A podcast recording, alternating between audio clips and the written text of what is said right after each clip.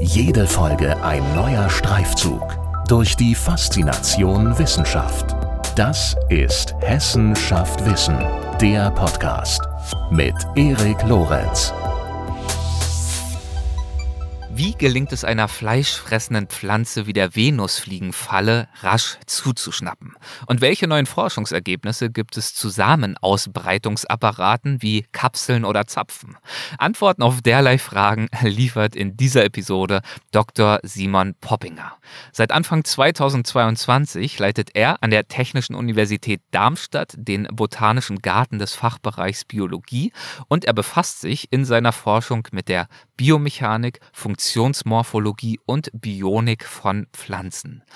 Worin das Konzept dieses botanischen Gartens besteht, welche Forschungsprojekte hier bereits umgesetzt wurden, welche Forschungsziele er sich selbst für seine Arbeit setzt und wie er es schaffen möchte, den Garten auch zum Schaufenster für Forschung werden zu lassen, darüber und mehr spricht Dr. Poppinger in dieser Folge von Hessenschaft Wissen und zwar mit einer überbordenden und wirklich ansteckenden Leidenschaft. Los geht's.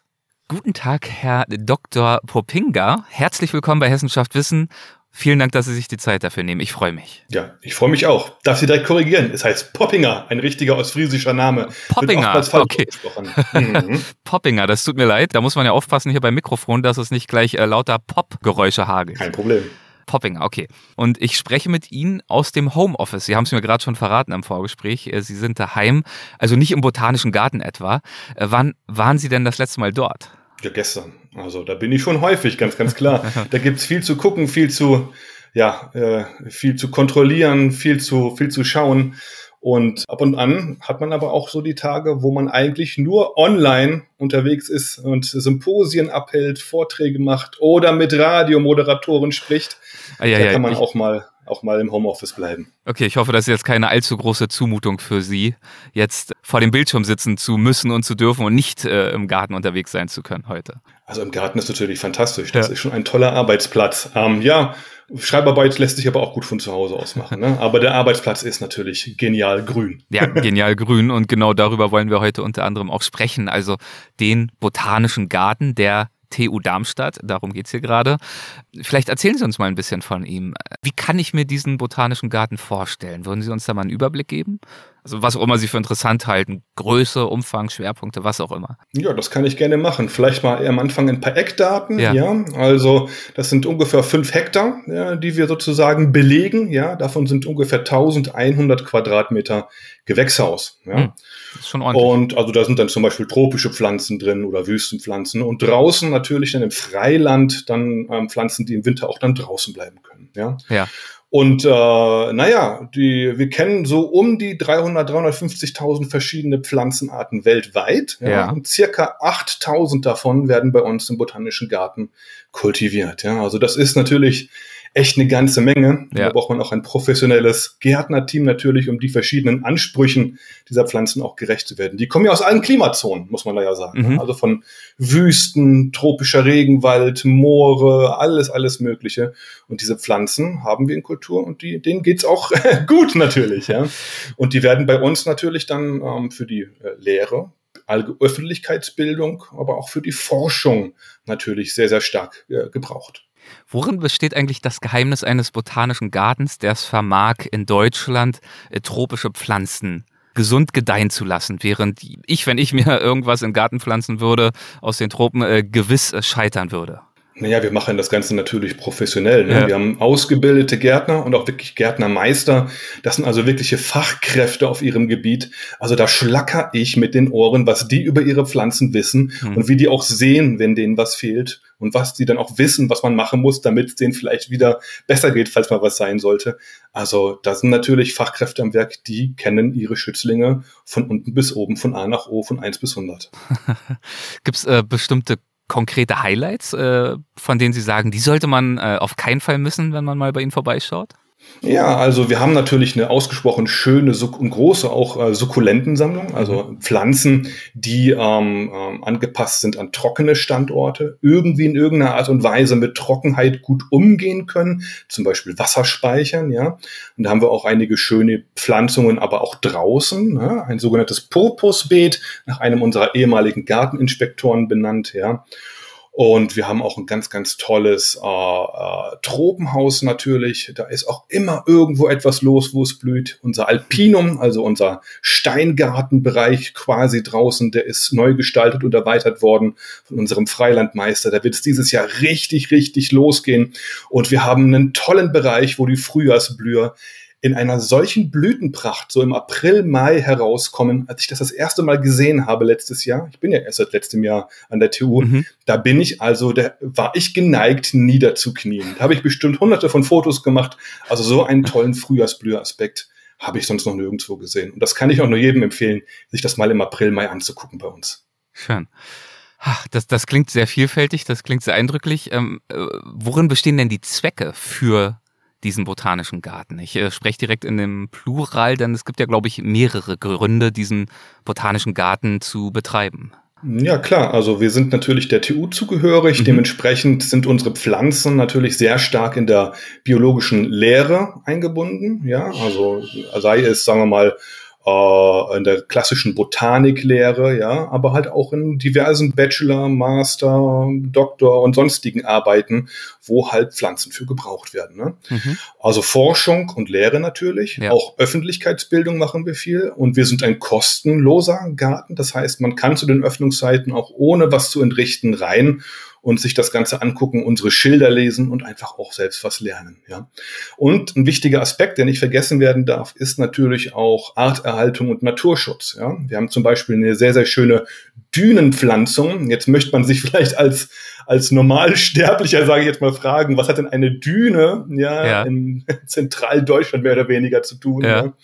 Ja? Äh, naja, es gibt halt tatsächlich Binnenlanddünen und da ist Darmstadt ja überregional bekannt dafür, im Umland Dünen mit spitz, ganz, ganz speziellen Vegetationstypen zu haben. Und mhm. da haben wir halt eben auch einen Bereich bei uns im Garten dem gewidmet, der sehr fragil ist und absolut schützenswert ist. Weil Pflanzen in diesen Dünen äh, dann äh, zum Beispiel Erosion verhindern? Oder äh, warum sind diese Pflanzen und warum ist diese Forschung in dieser Hinsicht, Sie haben ja auch das Stichwort Artenschutz gebracht, warum ist das so wichtig? Naja, die Erhaltung unserer Artenvielfalt, ja. ne, das ist ja ein zentrales Thema. Also wenn Sie das Radio einschalten, geht es ja fast nur noch darum, neben anderen nicht so schönen Themen, die momentan halt überall zu hören sind, Klimaerwärmung ja. und so weiter und mhm. so fort, ja. Also ich meine, Pflanzen sind die absolute Lebensgrundlage für uns. Deswegen mhm. ist pflanzenbasierte Forschung auch so wichtig für die Menschheit, ja. Und wenn wir uns unserer Grundlage entziehen und wir wissen nicht, wie die Pflanzen im Gefüge zueinander stehen, was die Ausrottung einer Art für Nachfolgen hat, ja, ja. ist es einfach extrem wichtig, hier ja, Naturschutz zu betreiben und solche Systeme zu schützen. Ja? Und diese Dünenvegetation, ja, die ist halt eben auch ein wichtiger, sehr wahrscheinlich ein sehr wichtiger Bestandteil dieses Gesamtgefüges Natur, in dem wir uns befinden und von dem wir leben. Hm, ja, Sie sagen gerade schon, es ist oft nicht so ganz klar, äh, wie die Zusammenhänge sind, weil natürlich äh, diese Gefüge unendlich komplex sind, nicht wahr? Und oftmals, wenn jetzt irgendeine kleine Art irgendwo entfällt, kann die ja manchmal noch ersetzt werden, indem andere Arten ihre wesentlichen Funktionen übernehmen können. Aber eine Bekannte von mir, die ist äh, selbst selbst äh, Zoologin und Ökologin, die vergleicht das immer mit so einem äh, Jenga-Turm, mit so einem Bauklotztürmchen, wo man dann äh, Stück für Stück diese Bauklötze rauszieht. Er wird immer instabiler, bleibt aber eine ganze Weile stehen und man weiß eigentlich nicht so genau, wann er dann eigentlich in sich zusammenfallen wird. Also wann dieser Kippmoment erreicht sein wird, wo die Folgen des eigenen Handelns, des zerstörerischen Handelns, dann unwiederkehrbar zu Folgen führen, die äh, dramatisch sein können. Und deswegen ganz genau eben äh, die Wichtigkeit, ähm, ja, die Artenvielfalt in jeder Hinsicht zu bewahren, bei den Tieren und natürlich auch bei den Pflanzen. Womit wir zwei Organismenreiche angesprochen haben, ne? Da sind dann noch ein paar andere ja, Pilze, seien es mal genannt und sowas, ne? Ja. Aber dieser Vergleich mit diesem Jenga-Spiel, den finde ich gut, den merke ich mir. Können sich gerne rüberziehen. Okay, worin besteht in diesem vielfältigen und ja auch bedeutungsvollen Umfeld denn Ihr Arbeitsalltag? Was machen Sie im Botanischen Garten und für den Botanischen Garten? Ja, ich bin ja der wissenschaftliche Leiter, ja. Ich habe also kustodiale Tätigkeiten zu tun, das heißt die Sammlungspflege, Erweiterung und Präsentation, ja. Mhm. Da stehe ich halt in engen Kontakt mit, äh, mit den äh, Gärtnermeistern, ja. Und das ist natürlich ganz wichtig, dass wir da strategisch vorgehen und ähm, ja, eine gesunde Sammlung haben, die auch wirklich gebraucht wird, ja. Dann äh, habe ich auch eigene Forschung, die jetzt nach einem Jahr so langsam auch am Anlaufen ist. Ja, mhm. ich habe also auch ein eigenes Labor. Das ist gerade noch so ein bisschen im Aufbau. Die ersten Forschungsanträge sind äh, eingereicht und gestellt. Da hoffen wir dieses Jahr natürlich auf Zusage. Oh, wir müssen natürlich unsere Forschung publizieren. Ne? Mhm. Ganz, ganz wichtig. Ja, also das ist auch ein Aspekt, der sehr viel Zeit frisst. Also im positiven Sinne natürlich macht ja auch Spaß ja. und präsentieren auf Konferenzen. Ja. Symposien, die wir selbst abhalten und so weiter und so fort. Und da vergeht mal schnell so ein Jahr wie im Fluge. Und so war das halt im letzten Jahr. Mhm, ja, also Öffentlichkeitsarbeit sowohl ans Fachpublikum gerichtet, aber dann ja mitunter durchaus auch äh, an die allgemeine Öffentlichkeit gerichtet. Ne? Schon allein dadurch, dass sie eben frei zugänglich sind. Oh ja, natürlich, das ist ja. ganz, ganz wichtig. Also auch, ich sage jetzt mal ganz blöd, populärwissenschaftlich mhm. äh, sind wir dann natürlich sehr, sehr aktiv, ja. Und da haben wir zum Beispiel Kindervorlesungen auch gemacht. Ne? Also so ganz, ganz spezielle Themen zur Biomechanik von bestimmten Pflanzen heruntergerissen und für Kinder verständlich machen zum Beispiel. Das ist auch was, was ich halt extrem gerne mache. Zudem haben wir auch noch einen, einen Förderverein, der mhm. sehr wichtig für den Garten ist. Und da haben wir halt auch ein Jahresprogramm mit vielen Vortragenden, die wir einladen und auch Exkursionen, die wir machen. Ne? Also das ist schon ja, also man hat nicht zu wenig zu tun, sagen wir mal so. Ja, und wenn ich äh, mir vorstelle, also dieser Umfang, den Sie vorhin auch erwähnt haben, die, die Fläche, aber auch die, allein die schiere Anzahl unterschiedlicher Arten, ich glaube, Sie haben 8000 gesagt, da muss man ja auch irgendwie den Überblick bewahren. Ne? Ähm, wenn ich an botanische Garten denke, dann erinnere ich mich zum Beispiel auch daran, äh, dass es natürlich Schilder gibt, es gibt dann bestimmte Regionen, so hier ist der Tropenwald, hier ist äh, irgendwas anderes. Und es gibt aber dann oftmals auch so kleine Zettelchen und kleine Schilder, die sich an vielen Pflanzen befinden, also Etikettierung im weitesten Sinne. Ähm, wie machen Sie das in Ihrer Arbeit und in Ihrem Garten? Also Pflanzen zu kennzeichnen und auch zu dokumentieren und äh, einfach insgesamt den Überblick zu behalten über nicht nur, was sie da so haben, sondern auch, wie alt bestimmte Pflanzen sind, wo sie vielleicht herkommen, wie ihr Zustand ist, was da zu tun ist, um sie weiterhin äh, gesund zu halten. Das ist ja eine wahnsinnige Menge an, an, ja, an Material, an Lebewesen, die sich da in ihrer Obhut befinden. Ja, das stimmt. Und da ist natürlich die korrekte Kennzeichnung ganz, ganz wichtig, ja. Also die aller, allermeisten Pflanzen sind bei uns eben auch mit diesen Schildern versehen. Ne? Mhm. Natürlich, wenn man jetzt von einer Art zehn Pflanzen ne-, nebeneinander hat, dann kann man sich manchmal auch diese neun anderen Schilder sparen, ja. Aber ja. an sich sind alle Pflanzenarten korrekt ausgeschildert. Da gibt es dann hier und dort mal Bedarf, was nachzubestimmen, gerade wenn man mal so was ältere Sammlungen durchgeht und dann mal da ganz hinten greift und hat sich dann vielleicht auch irgendwas getan, taxonomisch, dass sie dann einer anderen, ja, Art oder Gattung sogar einverleibt wurde. Da muss man halt immer auf einem Laufenden bleiben und auch Korrekturen korrigieren natürlich. Ja. Mhm. Aber wir haben natürlich so als Referenz für uns zwei Systeme, die ähm, von meinem Vorgänger, Herrn äh, Dr. Schneckenburger, bereits aufgebaut wurden und die ich jetzt äh, freundlicherweise geerbt habe und die natürlich da sehr hilfreich sind. Zum einen haben wir eine, eine Datenbank natürlich, ja, also wo sämtliche Pflanzenarten eingetragen sind mit Eingang in den Garten, Herkunft und so weiter und so fort, wo wir also ganz viele Informationen rausziehen können. Ja. Und wir haben auch ein Gartenherbar. Das heißt, da wurden im Laufe der Jahrzehnte Pflanzen, die im Garten kultiviert wurden und werden gepresst, haltbar gemacht auf Herbarbögen und die sind jetzt bei mir in meinem Büro und im Schrank drin. Das heißt, ich kann jederzeit nachgucken, wenn ich jetzt eine neue Pflanze reinbekommen habe und die mit vorhandenen Arten vergleichen und dann halt eben Rückschlüsse ziehen, ob es was mhm. Neues ist oder ob wir die doch schon mal hatten und so weiter und so fort. Und das sind diese Tools, die man einfach ja in so einem botanischen Garten braucht. Eine funktionierende Datenbank und das Herbal hilft uns natürlich auch sehr weit, sehr viel weiter. Hm. Ich würde ganz gerne mal einen kurzen Blick zurückwerfen mit der Frage, wie und wodurch wurde denn äh, ganz ursprünglich Ihr Interesse für all das geweckt, für die Biologie und ganz konkret auch für die Pflanzenwelt? Ja, tolle Frage. Ähm, da kann ich wirklich weiter ausholen, ja, weil ich war schon. Ja, machen Sie das mal. Ich lehne mich zurück. ähm, ja, ich war also tatsächlich da schon als, als Kind sehr begeistert von. Also ich bin in Aurich geboren, ja, in Ostfriesland, mhm. LA, Landkreis Aurich, ja, mhm. und das ist da sehr ländlich gewesen, äh, wo wir gewohnt haben.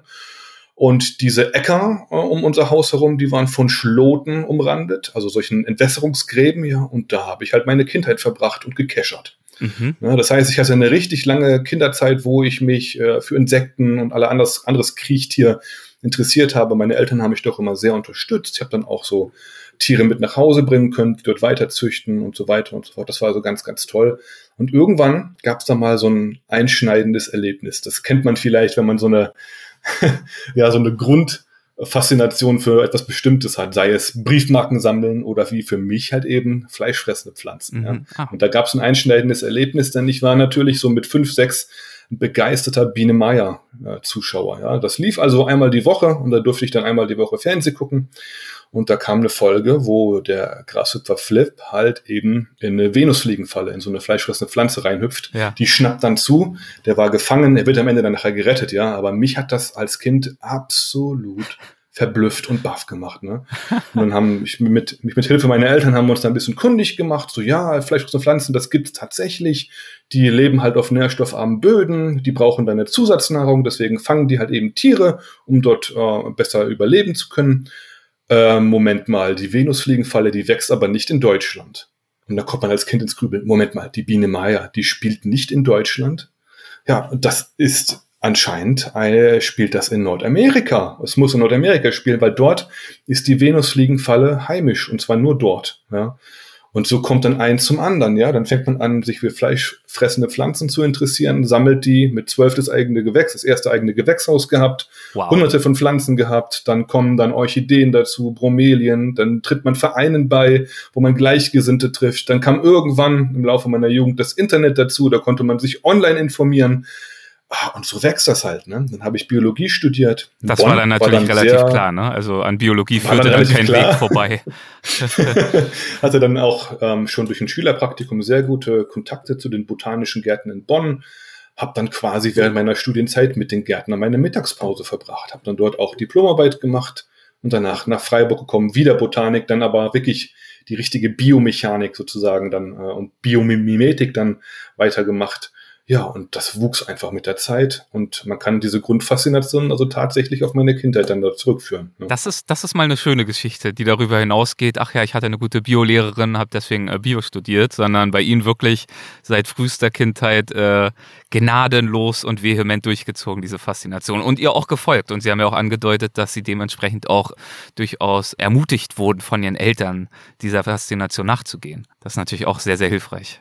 Ja, das kann man wohl sagen. Also die haben mich da schon, schon sehr unterstützt und halt eben auch auf Kindesbeinen schon dann sehr viel tolle Sachen gezeigt und auch erklärt. Ja. Ne, das konnte ich mir ja nicht selbst an, anleiern dort als, als, als Vierjähriger. Was habe ich denn da im Kescher? Ja, da musste man Bücher ausleihen, danach gucken. Ach, Wasserskorpion. Sowas gibt es. Das ist gar kein echter Skorpion oder der sticht gar nicht, sondern das ist was ganz anderes. Solche Sachen kommen dann raus, ja. Und das ist dann einfach absolut faszinierend gewesen. Ne? Das war ein Paradies dort. Da denke ich unheimlich gerne dran, zurück an meine Ostfriesenzeit, die Auricher Zeit, am Schlot. am Schlot.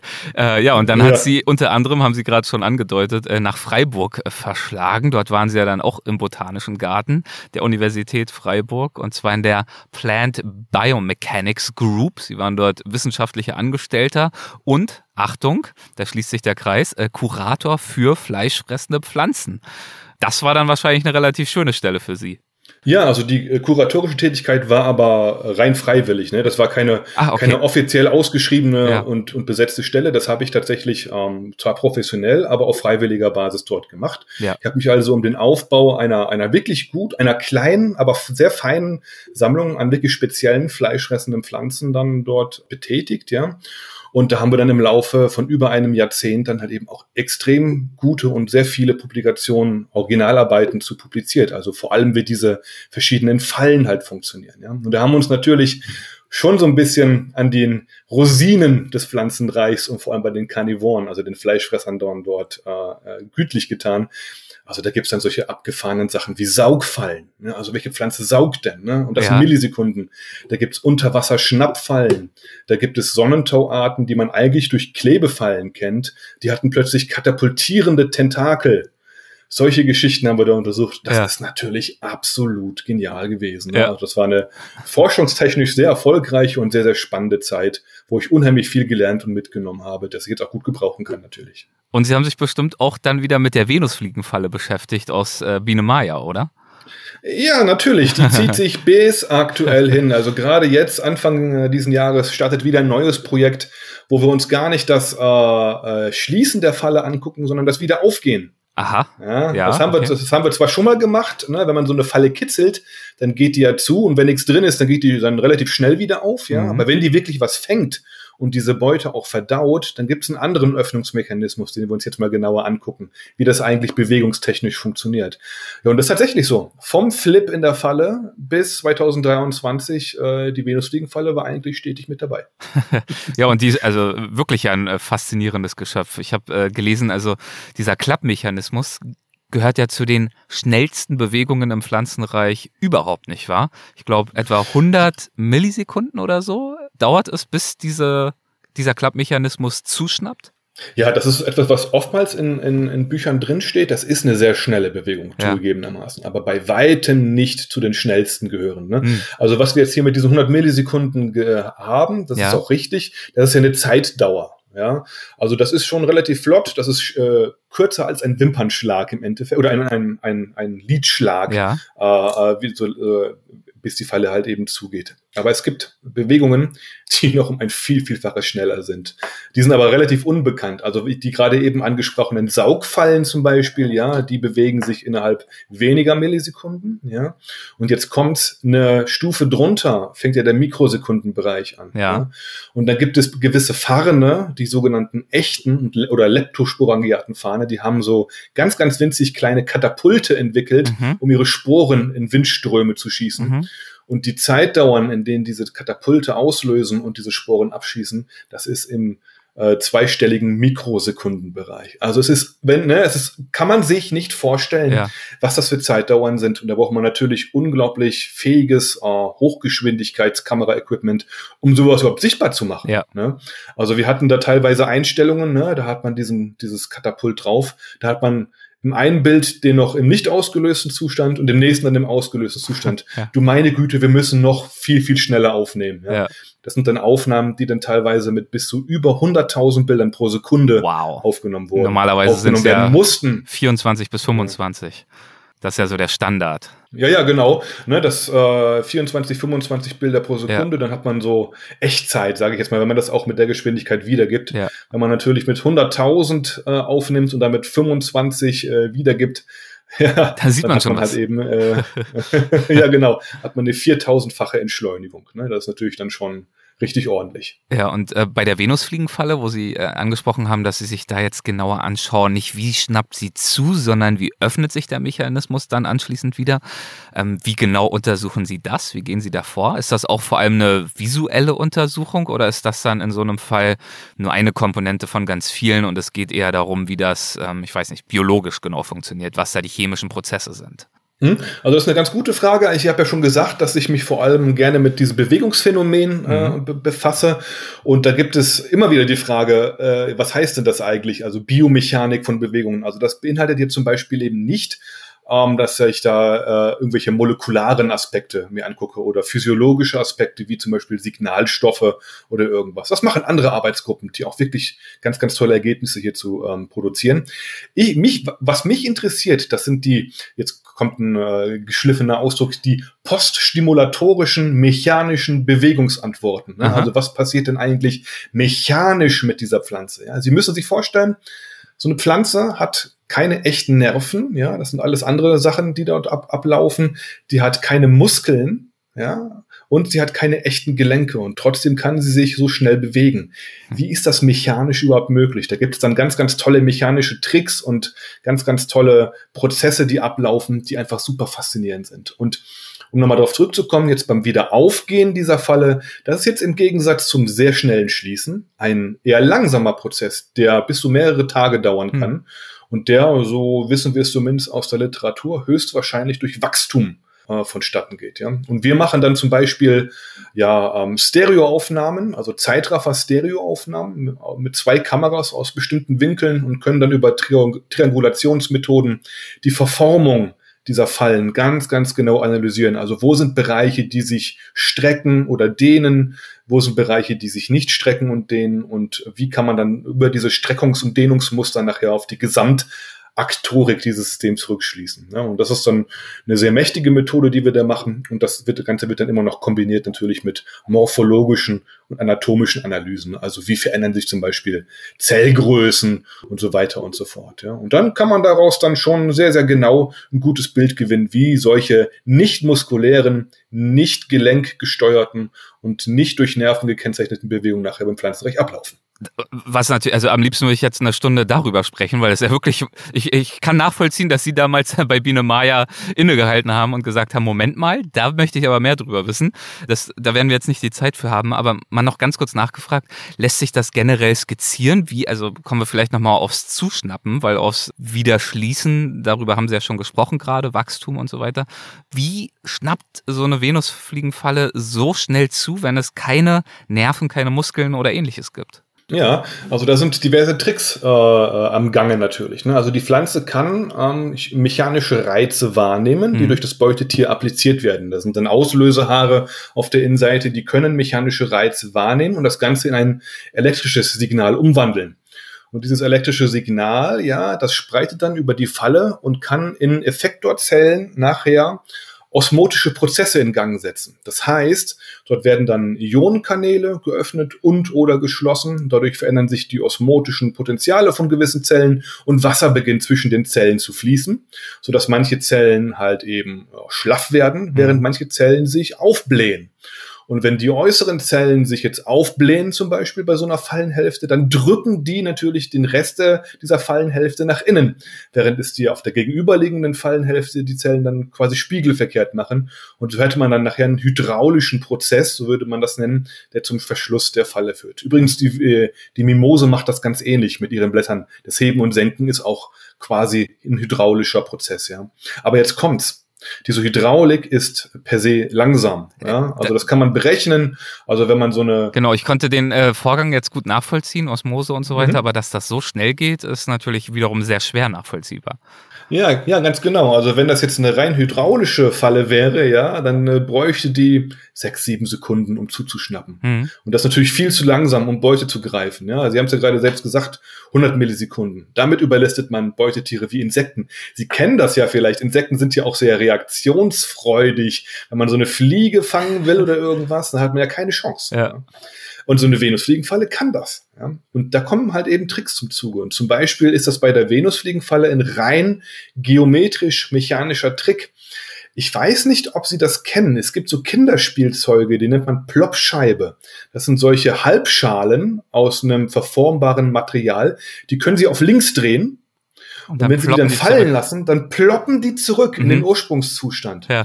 Und das ist ein Prozess, den nennt man Durchschlagen. Ja, ist also eine reine konvex-konkav-Geometrieumformung. Und genau das macht die Venusfliegenfalle auch mit ihren Fallen. Mhm. Ja, das heißt, die ploppen von außen gesehen konkav nach im geschlossenen Zustand konvex um. Und dadurch beschleunigt sich die Bewegung, sodass sie nicht mehr im Sekundenregime, sondern jetzt im Millisekundenregime stattfinden. Und das Ganze wird beschleunigt durch einen simplen Taschenspieler-Mechanik-Trick. ist das nicht genial? Das ist wirklich Das genial. ist was. Das ist was, was ich halt eben so faszinierend an der ganzen Biomechanik finde. Ne? Also was die Natur im Laufe der Evolution dort an simplen, aber so extrem effektiven Tricks heraus evolviert hat, ja, dass das Ganze so funktional und so gut klappt. Und da kann auch die Technik viel von lernen. Ja. Absolut, ja klar. Maschinenbau, Softrobotik, alle möglichen te äh, technischen Disziplinen setzen sich damit ganz bestimmt schon längst auseinander, oder? Ja, natürlich, ganz ja. klar. Also in meiner alten Arbeitsgruppe in, in Freiburg zum Beispiel, da befasst man sich äh, ganz, ganz stark mit, mit biomimetischen Venusfliegenfallen. Ja, also soll diese Funktionsprinzipien also wirklich in die Technik umzusetzen. Mhm. Ähm, hier in Darmstadt jetzt zum Beispiel äh, verfolge ich aktuell ein ganz anderes Prinzip und zwar ist das Hygroskopie. Ja, das ähm, vielleicht ähm, kennen Sie Kiefernzapfen und haben auch schon mal beobachtet, dass die im äh, nassen Zustand, also wenn es draußen feucht ist und regnet, geschlossen sind. Und wenn es sonnig ist und warm und trocken, dann sind die offen. Mhm. Und das hat ökologische Gründe. Ne? Also dann, wenn die flugfähigen Samen besonders gut verbreitet werden können durch Wind, dann sind die offen. Und dann, wenn kein gutes Flugwetter herrscht, sozusagen, wenn die Samen eher runtergedrückt werden, dann sind sie geschlossen. Und das Ganze basiert auf Quellungsvorgängen in totem Gewebe. Das heißt, der Zapfen von der Kiefer ist eigentlich totes Gewebe, abgestorben, der natürlich noch den lebensfähigen Samen beinhaltet, mhm. ja. Aber jede dieser einzelnen Schuppen äh, quillt passiv auf oder zu und dadurch werden dann die Samen freigesetzt oder halt eben zurückgehalten. Ja. Und das sind natürlich dann Konstruktionen, die sie technisch ja imitieren können mit verschiedensten Materialien, die auch quellen oder entquellen können. Dadurch kriegen sie dann sogenannte Aktuatoren, die rein passiv, ohne Elektrizität oder sonstigen Energieverbrauch, direkt, direkten Energieverbrauch, ja, sich irgendwie umwandeln können. Hm. Da könnte man zum Beispiel weiterspinnen und sagen, oh, hat man jetzt eine tolle Gebäudefassade zum Beispiel, die bei äh, feuchtem Wetter automatisch zugeht und bei trockenem Wetter schön aufgeht, um sich durchlüften zu lassen. Das vollkommen energieautark. Ja. Und da äh, bin ich aktuell tatsächlich auch schon an der TU auf äh, offene Ohren gestoßen und aktuell sind dann auch schon erste Zusammenarbeiten und Publikationen zu entstanden. Ja, ich habe äh, so vage davon gelesen, dass sie äh, sich genau damit auch beschäftigen. Also dass einer ihrer Forschungsschwerpunkte eben über Venusfliegenfallen und Co. hinaus auch äh, generell auf beweglichen Strukturen von Pflanzen liegt, in Anführungszeichen. Und da gehören natürlich, ja, die fleischfressenden Pflanzen unter anderem dazu, aber eben zum Beispiel auch äh, Samenausbreitungsapparate, so heißt es ja, glaube ich, wie eben äh, Kapseln und Zapfen und ähm, eben Kiefernzapfen, Schuppen, all das. Und dazu haben Sie auch schon äh, diverse Projekte durchgeführt, nicht wahr? In Ihrer, in Ihrer Karriere. Ganz genau. Also das ist äh, neben den Fleischfressern ja. sind das so Systeme, die mich auch total faszinieren. Also da kann ich jetzt eine Stunde von erzählen, mindestens. ja, also angefangen ähm, von dem aktuell blühenden Zaubernusssträuchern bei uns im Garten, ne, wo die Besucher natürlich ganz, ganz fasziniert von sind, wie etwas im Winter blühen kann. Ja, äh, die hat auch eine ganz, ganz tolle Ausbreitungsstrategie. Die hat eine hygroskopische Kapselfrucht, mhm. die sich total witzig verformt, wenn sie austrocknet und dabei Druck, mechanischen Druck auf den in ihr liegenden Samen ausübt gibt, der dann rausgeschnipst wird. Ja? Also das kann man vielleicht vergleichen mit einem Melonensamen, den man zwischen den Fingern hat. Und wenn man diese Finger zusammenpresst, ja, dann wird irgendwann dieser Samen rausgeschleudert, rausgepresst und dann ja. zwar ganz, ganz schnell. Und so funktioniert das halt eben auch bei dieser Zaubernuss, ja. Und eine aktuelle Studie, wo ich mit ganz, ganz vielen Kollegen äh, dran sitze, äh, die beinhaltet die Erforschung der, ähm, ja, der größten explodierenden Frucht, die wir kennen aus dem Pflanzenreich. Ja? Also was ganz, ganz Spannendes. Ja. Ähm, die, die Pflanze heißt im Englischen Dynamite Tree, also mhm. Dynamitbaum. Da weiß man vielleicht schon so ein bisschen, welche Richtung das geht. Das sind also Früchte, die stark verholzt sind die trocknen auch aus und also auch hygroskopisch und verformen sich dabei und irgendwann wird halt eine Spannungsgrenze überschritten, ja, und die ganze Frucht zerhaut es in ganz, ganz viele Einzelteile hm. mit einem riesengroßen Knall auch. Also das ist wirklich was ganz, ganz Besonderes. Weil bei Pflanzenbewegungen haben wir eigentlich selten Geräuschemittierung, aber Aha. bei der haben wir wirklich so eine Art Pistolenschuss, ja. Wow. Und dann fliegen die Samen und Fragmente halt eben bis zu 50 Meter weit. Ne? Die sind also auch ein bisschen gefährlich, diese Früchte. Ja. Und das ist natürlich mechanisch der absolute absolute Wahnsinn und total faszinierend, wie sowas funktioniert. ja, also die Faszination kann ich auf jeden Fall Ihnen anmerken und auch persönlich nachvollziehen. Und das bezieht sich ja wirklich auf viele Bereiche. Also zum einen, wie funktionieren diese beweglichen Strukturen, haben wir jetzt schon drüber gesprochen, aber dann natürlich auch diese ganze Thematik der Aktion und Reaktion. Also wir haben jetzt ähm, kommen wir vielleicht noch mal ein letztes Mal auf die äh, Pflanzen zurück, die Fleischfressenden. Da haben wir jetzt vor allem auf die Jäger oder über die Jäger gesprochen, die Pflanzen selbst nämlich. Aber es gibt ja natürlich auch die Gejagten, die sich dann ja auch wieder Dinge, naja, einfallen lassen ist das falsche Wort, die sich anpassen auf diese Jäger. Ähm, ich weiß, dass sie sich zum Beispiel mal äh, vor einiger Zeit mit Wasserflöhen auseinandergesetzt haben, die ja nur wenige Millimeter groß sind, bekanntermaßen, und ja aber dennoch ein ganzes Arsenal regelrecht an Verteidigung ähm, selbst gegen angriffslustige Pflanzen ähm, zur Verfügung haben. Ähm, wie funktioniert das bei den Wasser? Ja, also das war ein, also das war ein ganz, ganz tolles Projekt. Das haben wir mit der AG von Professor Tollrian an der Uni Bruchum durchgeführt, mit meinen Kollegen äh, Martin und äh, Johnny. Ja, und das war eine ganz, ganz tolle Studie, weil wir natürlich von der Pflanzenseite unsere Karnivoren gut kannten und wussten, dass die natürlich Wasserflöhe fressen. Also gerade diese unter Wasser lebenden Wasserschläuche, so mhm. heißen diese Pflanzen tatsächlich. Ja, das ist ein ganz dummer Name eigentlich, weil aus einem Wasserschlauch kommt Wasser rausgespritzt. Die saugen Wasser ein und können damit Beutetiere fangen und zwar im Millisekunden-Regime, also ganz, ganz schnell. Und da haben wir mal, haben wir relativ häufig auch schon Analysen zugemacht und uns war eigentlich immer bewusst, dass die eigentlich den Beutetieren gar keine Chance lassen. Ne? Also da sind, entstehen Saugströme. Das Tier ist dann weg innerhalb von drei Millisekunden in der Falle drin. Er hat gar keine Chance darauf zu reagieren. Und der, die Kollegen aus Bochum, ja, die wussten natürlich, und das haben die auch sehr gut untersucht, dass diese Wasserflöhe gegenüber tierischen Prädatoren ganz, ganz gewiefte Anpassungen zeigen können. Ja, also das muss man sich mal so vorstellen. Wasserflöhe machen in der Regel zu 99 Prozent, ist das glaube ich Jungfernzeugung. Das heißt, diese Wasserflohschwärme bestehen nur aus Weibchen und die äh, gebären dann im Endeffekt Klone von sich, ja. Hm. Und was die machen können, ist, die können diesen Nachkommen eine Information mitgeben, nämlich die Information, was für ein Räuber sich denn gerade im Gewässer äh, mit aufhält, ja.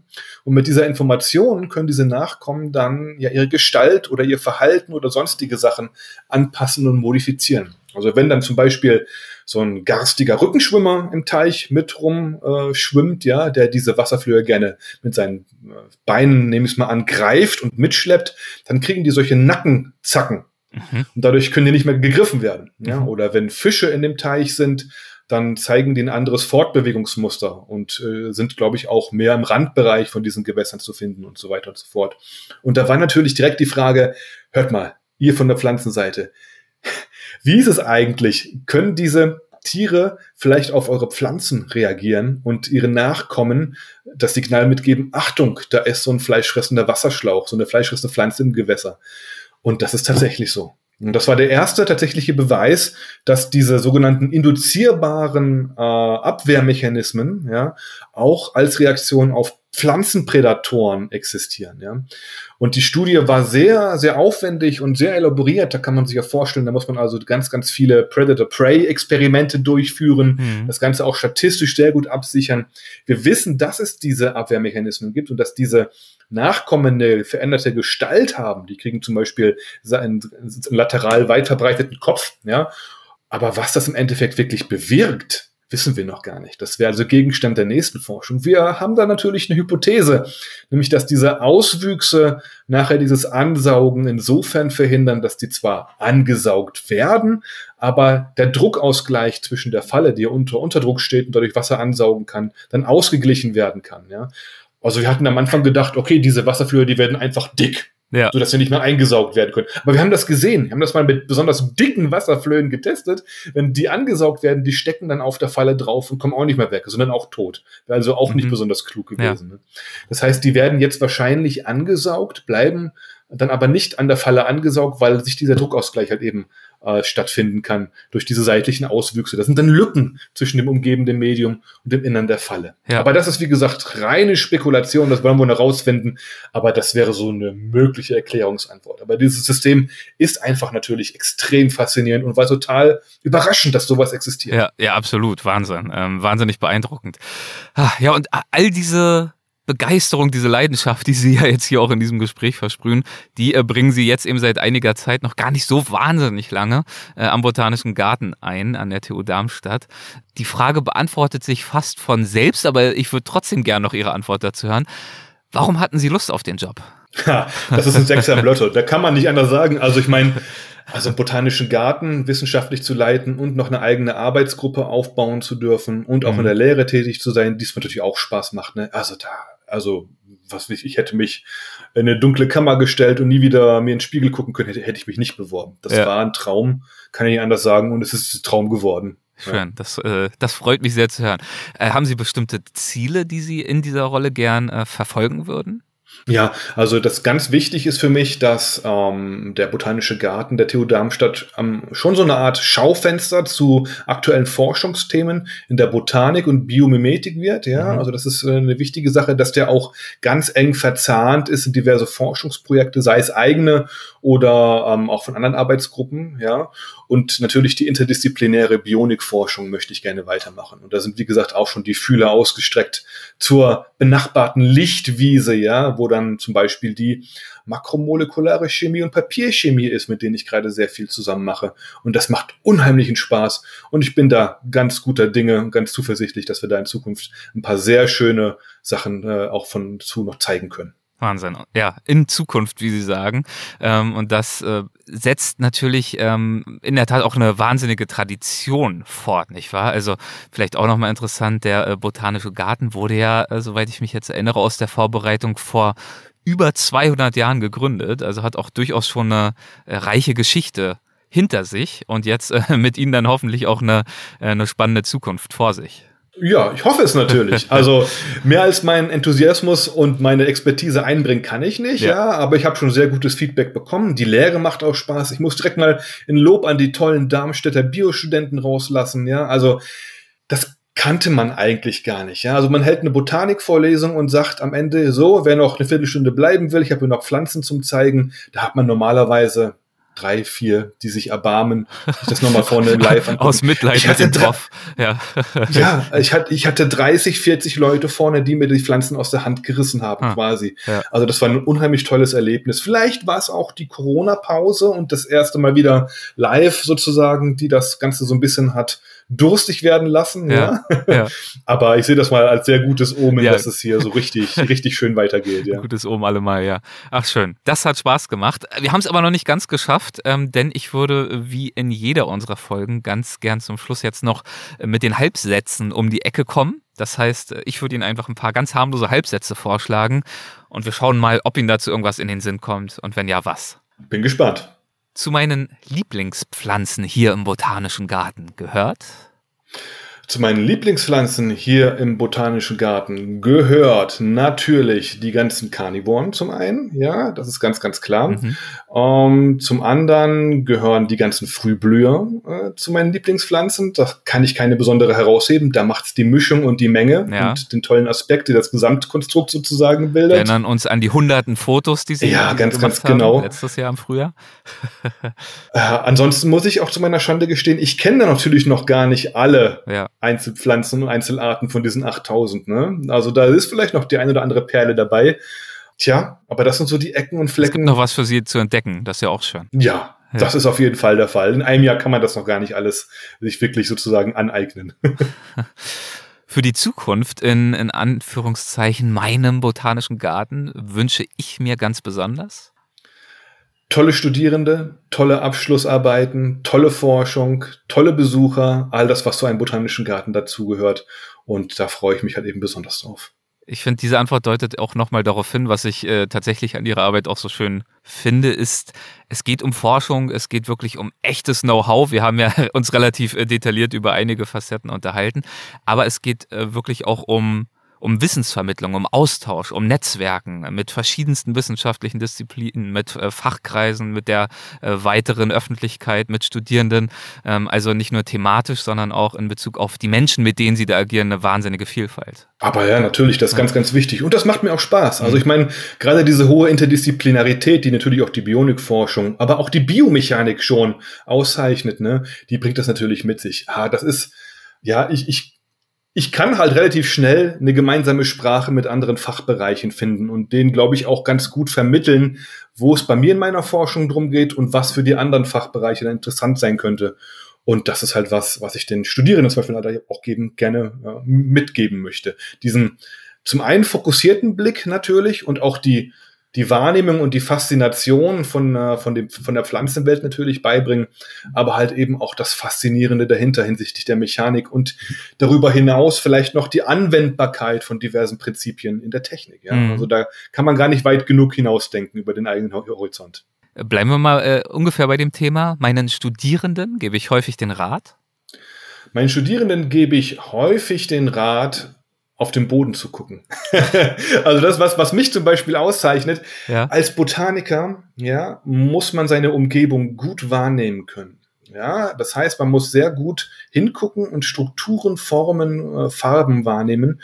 Und das ist was, was ich kontinuierlich mache. Wenn ich spazieren gehe, ich screene den Boden von links nach rechts quasi ab, was dazu führt, dass natürlich, wenn ich mit der Familie spazieren gehe, heißt oftmals, Papa, nun komm doch endlich, ja, bin wieder bei irgendeiner Blume hängen geblieben. ja. Und das ist aber was, was ich total faszinierend finde. Also, was um uns herum wächst und uns umgibt an Lebewesen, Organismen, das ist einfach unglaublich faszinierend und übt halt auf mich eine wahnsinnige Faszination aus, der ich mich einfach nicht entziehen kann. Und äh, das kann ich meinen Studierenden eigentlich nur, nur mitgeben, das einfach auch, ja, faszinierend zu finden. Hat man unheimlich viel von. Ja.